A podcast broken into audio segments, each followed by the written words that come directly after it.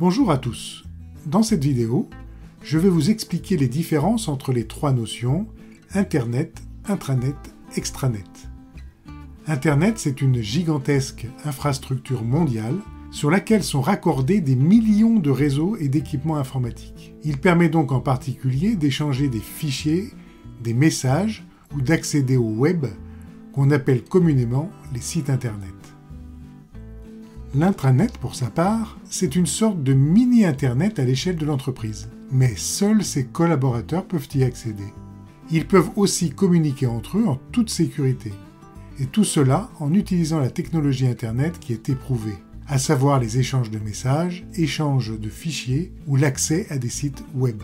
Typiquement dans un intranet, on donne accès uniquement aux documents internes à l'entreprise. Pour des raisons évidentes de sécurité, l'intranet est isolé d'Internet on appelle cela en informatique un réseau privé.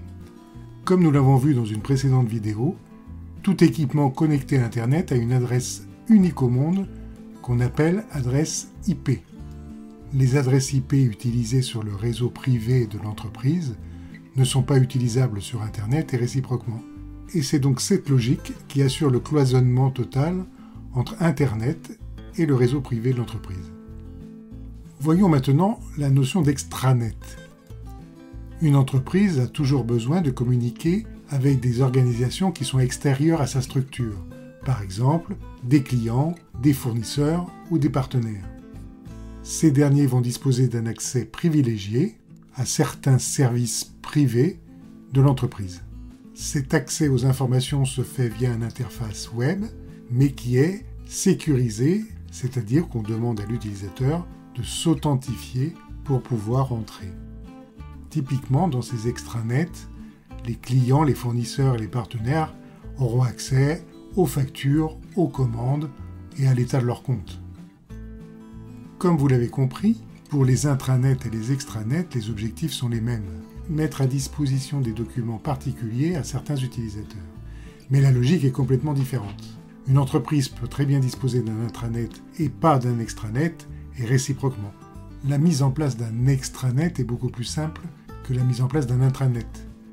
C'est pourquoi beaucoup d'entreprises utilisent l'extranet pour fédérer leurs collaborateurs. Ils appellent cela à tort un intranet alors qu'il s'agit réellement d'un extranet collaborateur. Pour finir, je vous propose de résumer ce que je viens de dire. Internet, c'est le réseau des réseaux au niveau mondial. Il permet en particulier aux entreprises de présenter leur site web au monde entier. L'intranet, c'est un réseau privé ouvert aux seuls collaborateurs de l'entreprise qui peuvent échanger entre eux. Et enfin, l'extranet est l'équivalent d'un site sécurisé auquel on peut accéder après s'être authentifié. Voilà, j'espère avoir été clair dans ces explications. Je vous donne rendez-vous dans une prochaine vidéo. Merci.